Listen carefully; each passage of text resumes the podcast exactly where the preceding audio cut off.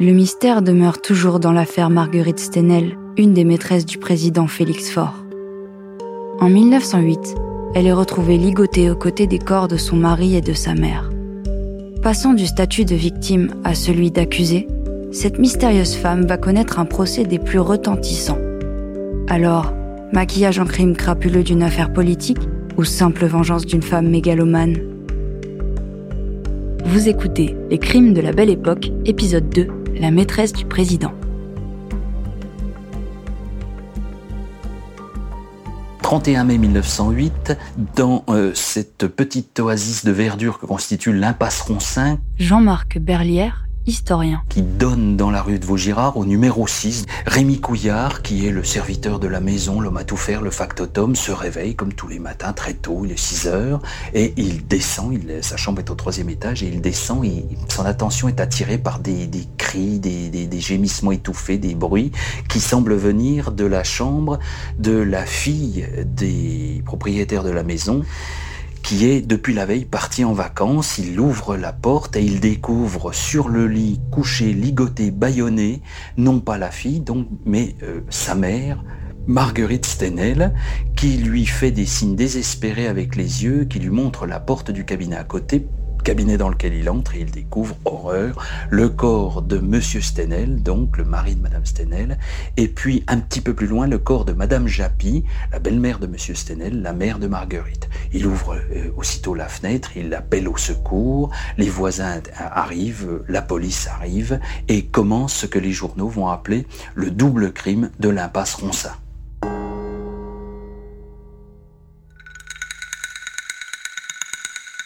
Interrogée par les policiers, Madame Stenel, euh, terriblement choquée, on le serait à moins, euh, livre un, un, récit qui paraît quand même, à bien y réfléchir, euh, totalement invraisemblable. Elle raconte que réveillée vers une heure qu'elle situe autour de minuit, elle s'est retrouvée en présence de deux hommes et d'une femme.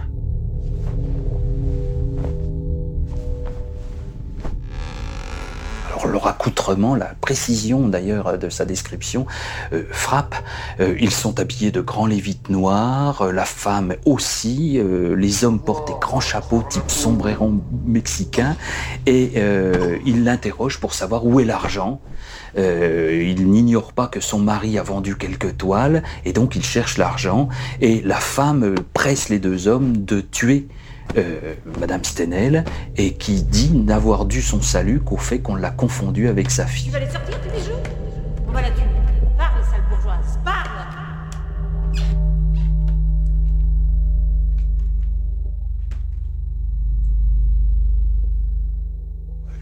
Être désagréable du tout, mais Madame Stenel, à l'époque, à près de 40 ans, il paraît difficile qu'on l'ait quand même confondu avec une adolescente de 14 ans. Autre chose qui paraît encore plus surprenante, euh, c'est euh, le, le fait qu'il n'y a aucune trace d'effraction. Les portes sont fermées de l'intérieur, le mur qui entoure la propriété ne porte aucune trace d'escalade, et puis surtout il a plu toute la nuit et on ne trouve aucune trace ni de ni d'eau ni de boue. Faut savoir quand même, c'est l'impasse Roncin, c'est un quartier chic. On n'imagine pas que ce puisse être un drame familial. Charles Diaz, contrôleur général de police. Donc immédiatement, la première idée que, que, qui emporte l'adhésion de tout le monde, c'est un crime de, de cambrioleur, de rôdeur, ce qu'on veut, ça vient de l'extérieur. On a tué ces deux personnes pour s'emparer euh, de bijoux, pour s'emparer de valeurs à l'intérieur euh, de cette maison. Certes, alors le problème c'est euh, pourquoi Madame Steinheil, qui était là, n'a rien entendu, n'a rien vu, n'est au courant de rien. Le ligotage et le bâillonnage paraissent également surprenants pour les médecins qui examinent Madame Stenel. Jean-Marc Berlière, historien. En, en effet, il, le, le, ligotage semble tellement avoir été lâche qu'elle ne porte aucune trace euh, ni au poignet ni aux chevilles. Euh, donc il semble qu'elle aurait pu à tout le moins se libérer elle-même. Quant au baillon, qui était, d'après Rémi Couillard, à moitié sorti de sa bouche, le docteur Balthazar montrera par des analyses ultérieures qu'il ne porte aucune trace de salive.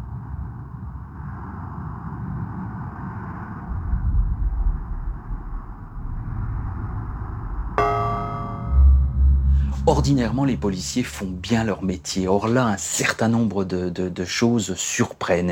On est en 1908, la police technique et scientifique existe depuis presque une vingtaine d'années. Hein.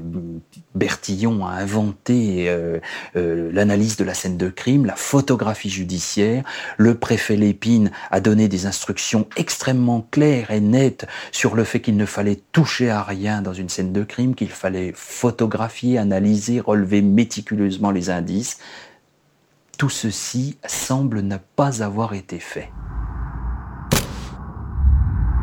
Le principe euh, adopté par euh, Bertillon est que pour euh, geler la scène de crime, il faut commencer par en prendre des photographies prises sous différents angles de manière à pouvoir, pour l'enquêteur, ensuite disposer de clichés montrant toute la scène. Et non seulement il les a institués, mais il fait former tous ces policiers à ces techniques-là. Et ce sont des techniques qui, pour la plupart, continuent d'être utilisées aujourd'hui.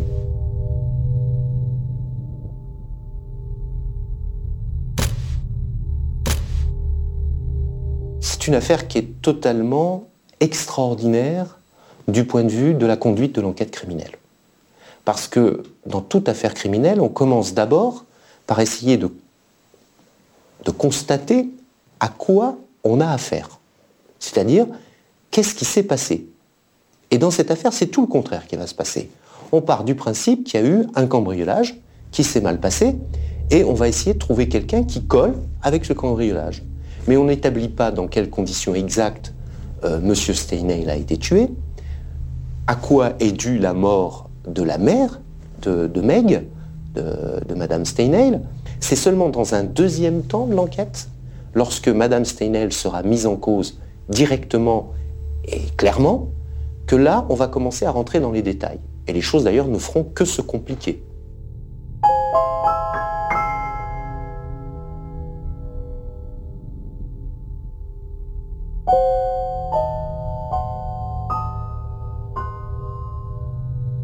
Il est intéressant de présenter cette famille Stenel. Jean-Marc Berlière Curieuse famille, à commencer par l'héroïne du jour, Marguerite, que tout le monde appelle Meg Stenel et qui est désormais à la une des journaux et qui le sera euh, pendant plusieurs semaines.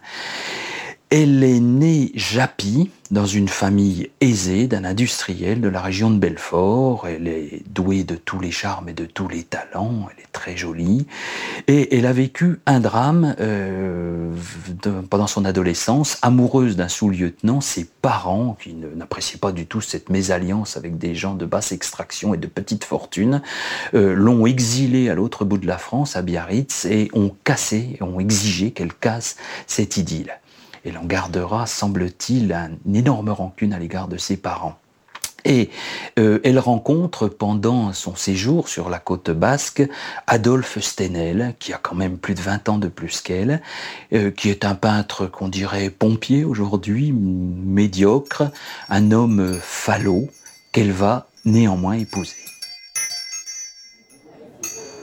Avec ce mari un peu tristounet, elle vient s'installer un passeron saint dans une maison qu'elle euh, transforme, elle a beaucoup de goût, et dans une maison qu'elle transforme aussi parce qu'elle va, elle est habituée à des réceptions, une vie mondaine, elle va donc euh, recevoir et euh, les réceptions du peintre Stenel qui ont aussi des visées commerciales, bien sûr, ça permet de montrer ses toiles et d'essayer de trouver des clients, sont renommées surtout à cause de la grâce, du charme, peut-être aussi de la légèreté de la maîtresse de maison. Et cette maîtresse de maison va faire une rencontre capitale pendant un voyage dans les Alpes. Elle rencontre rien moins que le président de la République, Félix Faure, dont elle va vraisemblablement, elle le niera toujours, devenir la maîtresse.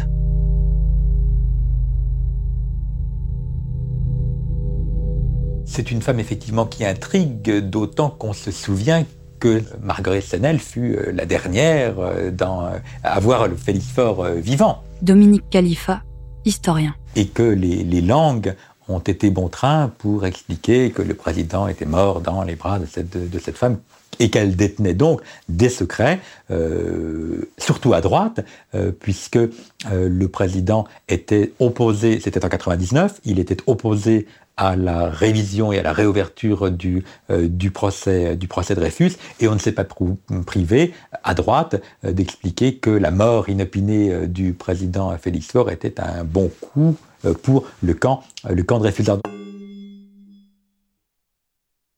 La mort de Félix Faure est une catastrophe pour le ménage Stenel, euh, qui ne vend plus de toiles, euh, dont les réceptions sont petit à petit désertées, et euh, évidemment le ménage se délite. De mauvaises langues vont dire que Madame Stenel vend ses charmes ou use de ses charmes pour vendre quelques toiles, et que c'est la seule ressource du ménage.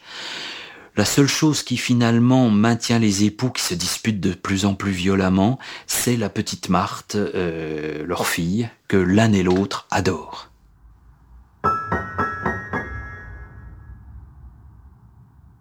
L'enquête piétine, euh, petit à petit l'opinion oublie le double crime de l'impasse du Roncin, et c'est Madame Stenel qui très curieusement va relancer l'affaire à l'automne, euh, par une lettre envoyée à un journaliste de l'écho de Paris, euh, un journaliste qui sans doute la manipule et la manipulera constamment tout au long de l'affaire.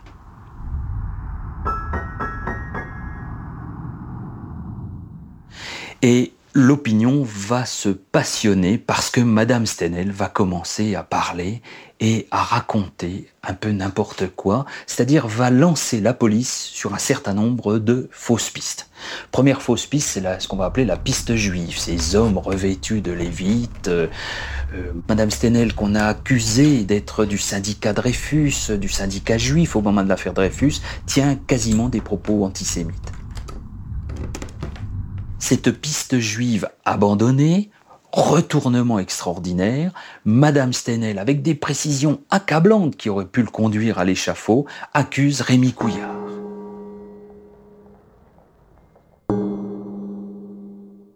C'est elle qui, d'une certaine manière, je ne sais pas si elle maîtrisait tout, mais mène euh, des, euh, euh, des tirs des ficelles. Dominique Khalifa, historien. Elle provoque un dysfonctionnement judiciaire en convoquant euh, des journalistes chez elle et en faisant découvrir euh, une perle soi-disant volée euh, durant, durant l'assassinat dans le portefeuille de l'un de ses domestiques, qui est Rémi Couillard, qui est d'ailleurs arrêté tout, de suite, tout de suite après, alors que l'enquête montre que c'est elle-même qui avait glissé la perle accusatrice dans le portefeuille du, domestique. Donc, euh, argument supplémentaire s'il en était besoin pour les magistrats, pour dire que les journalistes n'ont rien à faire dans une, euh, dans une information en cours, euh, mais qui nous montre bien l'articulation, l'imbrication des responsabilités avec des journalistes qui sont devenus des, des, des participants, des acteurs.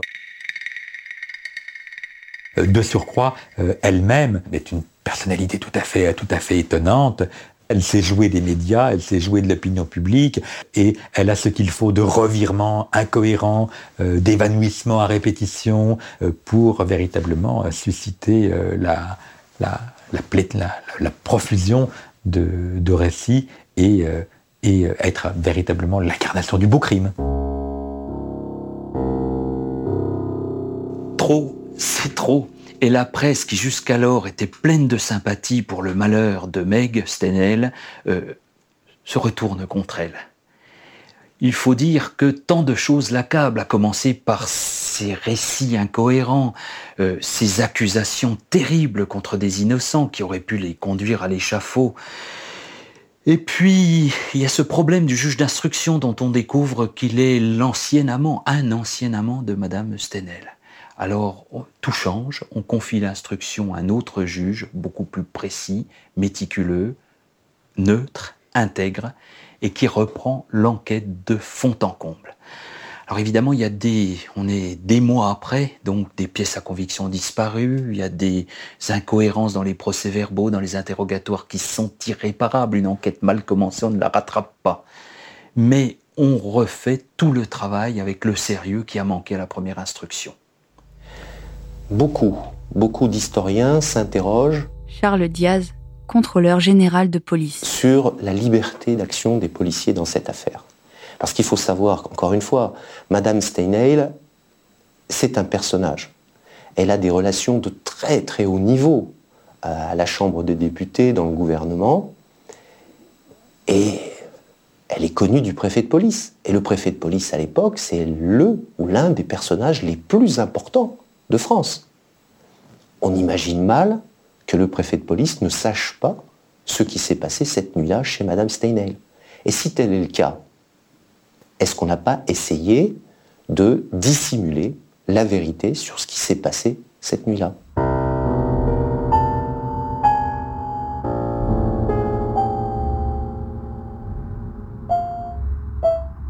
Il y a dans le déroulement de l'enquête et dans le déroulement de l'affaire en général certains points qui paraissent suspects. On pense notamment au fait que la police de l'époque est très bien faite s'agissant des indicateurs. Ils sont au courant de tout ce qui se passe, notamment dans le milieu de la pègre. Or, les bijoux qui vont être volés le soir du crime ne réapparaîtront jamais. On ne les découvrira nulle part. À quoi sert de faire un cambriolage si ça n'est pas pour écouler le butin Cette deuxième enquête met toutefois un certain nombre de choses au jour, très claires. Un expert comptable à qui on a confié les comptes du ménage Tenel démontre que le ménage était euh, au bord de la faillite. Les bijoux n'ont pas pu être volés. Euh, ils étaient gagés ou vendus depuis longtemps. Les bijoutiers, bien gênés, viendront l'un après l'autre en témoigner. Et puis, plus on avance, plus on découvre un certain nombre de choses euh, sordides, il faut le dire. Euh, des motifs existeraient pour Madame Stenel de tuer. Elle déteste son mari. Le ménage est désormais déchiré par des crises violentes, terribles, des disputes dont témoigne le personnel, euh, la cuisinière. Elle déteste sa mère depuis cette époque où elle a dû briser ses fiançailles. Donc des motifs existent, seulement le problème au début du siècle, euh, et puis Max Tenel est si charmante et si séduisante, pleine d'esprit, euh, on peine à franchir le pas et à faire d'elle qui était une victime, puis ensuite un témoin, une accusée, ou en tout cas, euh, sinon meurtrière, complice d'un meurtre.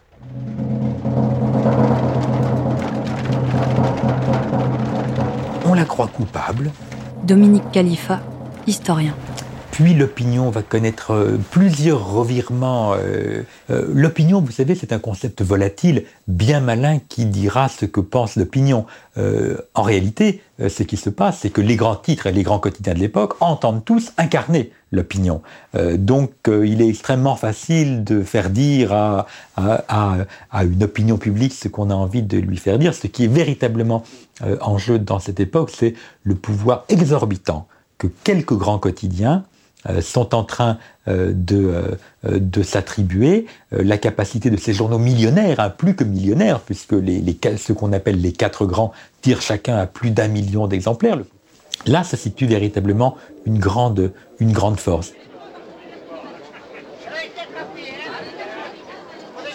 Sur l'affaire Stenel, dit-on, tout le monde avait son hypothèse, tout le monde avait euh, son coupable, tout le monde avait sa version, euh, et euh, la France fut saisie dans cette, dans cette année 1908 de la passion du Sherlock Holmisme, pour reprendre l'expression d'un des contemporains à, à ce propos-là. sans doute est-ce le moment où cet engouement général pour l'enquête se manifestait de la façon la plus, la plus nette. On pense tous que vraisemblablement Madame Steinheil recevait des amants chez elle.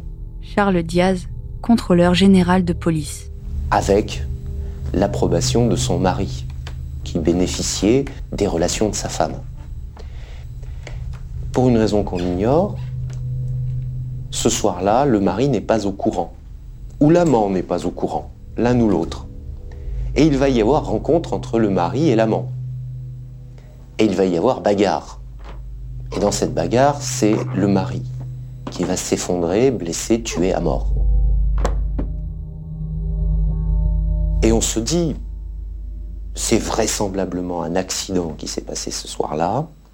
Cet accident mettait en cause quelqu'un parce que l'inconnu euh, qui en est venu aux mains avec M. Steinheil était peut-être pas si inconnu que ça. C'était peut-être un grand personnage de la République. On ne le saura jamais. Mais Peut-être quelqu'un a su, peut-être le préfet de police, peut-être ses hommes. Et on a maquillé cet accident en crime. Et en faisant cela, on a au contraire aggravé l'aspect de l'affaire et amené la presse à s'y intéresser beaucoup plus qu'elle n'aurait dû s'y intéresser si ça n'avait été qu'un accident. La France entière se passionne pour l'affaire, les journaux suivent toutes les pistes, même les plus invraisemblables. On voit par exemple réapparaître cette extraordinaire idée de euh, l'enfant secret qui serait né de cette liaison 22 ans plus tôt avec ce sous-lieutenant. Cet enfant serait devenu un apache, c'est-à-dire un voyou de l'époque, et il aurait tué donc son beau-père et sa grand-mère, le mobile étant bien sûr la vengeance. Certains auteurs pensent que lorsque les faits se sont déroulés, donc euh, la mort du mari de Madame Steinel et de sa mère, le personnage qui était avec elle a appelé le préfet de police, a obtenu une entrevue nocturne, secrète, a expliqué ce qui s'était passé, et qu'à la façon de ces films où on voit des nettoyeurs venir dans une maison euh, où il y a eu un assassinat, changer les choses, faire disparaître les corps. Là, il n'y a pas eu de disparition des corps, mais il y a eu aménagement d'une mise en scène. Pour eux, il est pratiquement certain que cela a eu lieu. C'est-à-dire qu'on est venu pendant la nuit réparer ce qui s'est passé et puis surtout expliquer à Madame Steinheil, aux domestiques, ce qu'il fallait dire aux enquêteurs. Alors si on ajoute à cela des instructions données à demi-mot aux enquêteurs pour qu'ils ne fassent pas trop de zèle et qu'ils se contentent d'enquêter sur la piste du cambrioleur, on peut imaginer que toute cette affaire, finalement, aurait été manipulée et, guidée euh, dès, dès le début. Évidemment, la piste politique est séduisante. Jean-Marc Berlière, historien elle expliquerait toutes les incohérences de l'enquête policière, toutes les incohérences de l'histoire telle qu'elle apparaît un haut personnage, la raison d'État, la police qui intervient non pas pour faire l'enquête, mais pour maquiller un accident en, crime crapuleux. Néanmoins, il y a quelque chose qui va mal, qui colle mal avec cette euh, interprétation, c'est Meg et ses bavardages inconsidérés. Euh, elle ne peut être dans ce, ce cas de figure que complice. Et elle doit donc garder le silence. Or, elle fait tout le contraire. C'est elle qui écrit aux journaux, qui relance l'affaire et qui se met avec une espèce d'incontinence verbale à raconter toutes ces fausses pistes et à accuser à tort et à travers. Alors, j'allais dire, s'il y a vraiment crime politique, soyons cyniques, allons jusqu'au bout. On doit liquider aussi Madame Stenel. elle devient un danger. Finalement, le juge d'instruction, le deuxième juge d'instruction, décide d'inculper Madame Stenel. Euh, s'il ne peut pas l'inculper directement de meurtre, il peut au moins l'inculper de complicité, parce que toutes les fausses pistes sur lesquelles elle a lancé la police, euh, toutes les accusations qu'elle a lancées à tort et à travers et qui sont avérées fausses, peuvent être considérées comme autant de tentatives de dissimuler le véritable assassin.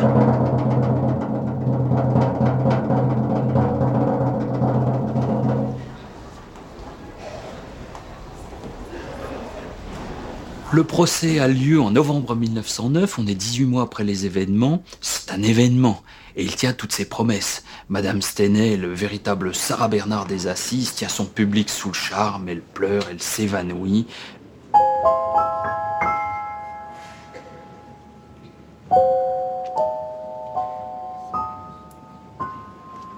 Les jurés, évidemment, sont terriblement gênés. Il faut savoir qu'à l'époque, le jury ne peut pas se prononcer sur la peine. Il ne peut que répondre à la question coupable ou pas coupable, et éventuellement sur les circonstances atténuantes. La réponse oui à la culpabilité, c'est la peine de mort automatique. Les circonstances atténuantes, ce sont les travaux forcés à perpétuité. Alors, ils hésitent, on comprend, et finalement, après des heures de délibération, et à la majorité simple, euh, il décide de déclarer Madame Stenel non coupable.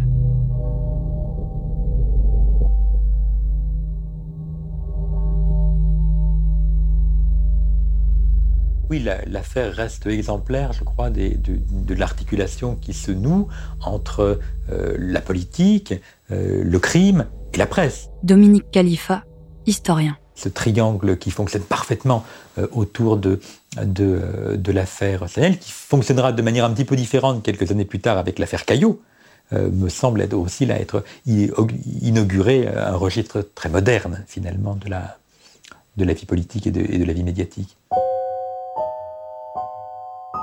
Acquittée, Madame Stenel va connaître un destin assez extraordinaire. Elle écrit ses mémoires, elle paraît sur euh, euh, les scènes théâtrales.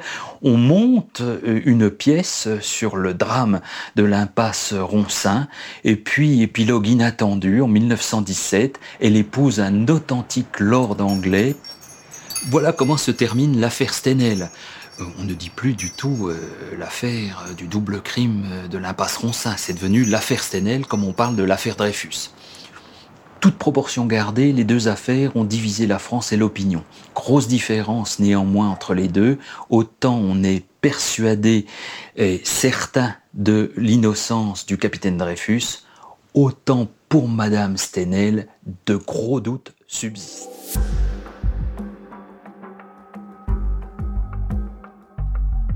Vous venez d'écouter Les crimes de la belle époque. Si vous avez aimé ce podcast, vous pouvez vous abonner sur votre plateforme de podcast préférée et suivre Initial Studio sur les réseaux sociaux. Les crimes de la belle époque est un podcast coproduit par Initial Studio et Zo Productions, adapté de la série documentaire audiovisuelle éponyme produite par Zo Productions et toute l'histoire. Cet épisode a été écrit par Jean-Marc Berlière et réalisé par Christine Bouteiller. Production exécutive du podcast Initial Studio. Production éditoriale Sarah Koskiewicz, Astrid Verdun et Mandy Lebourg. Montage Johanna Lalonde. Avec la voix de Johanna Lalonde.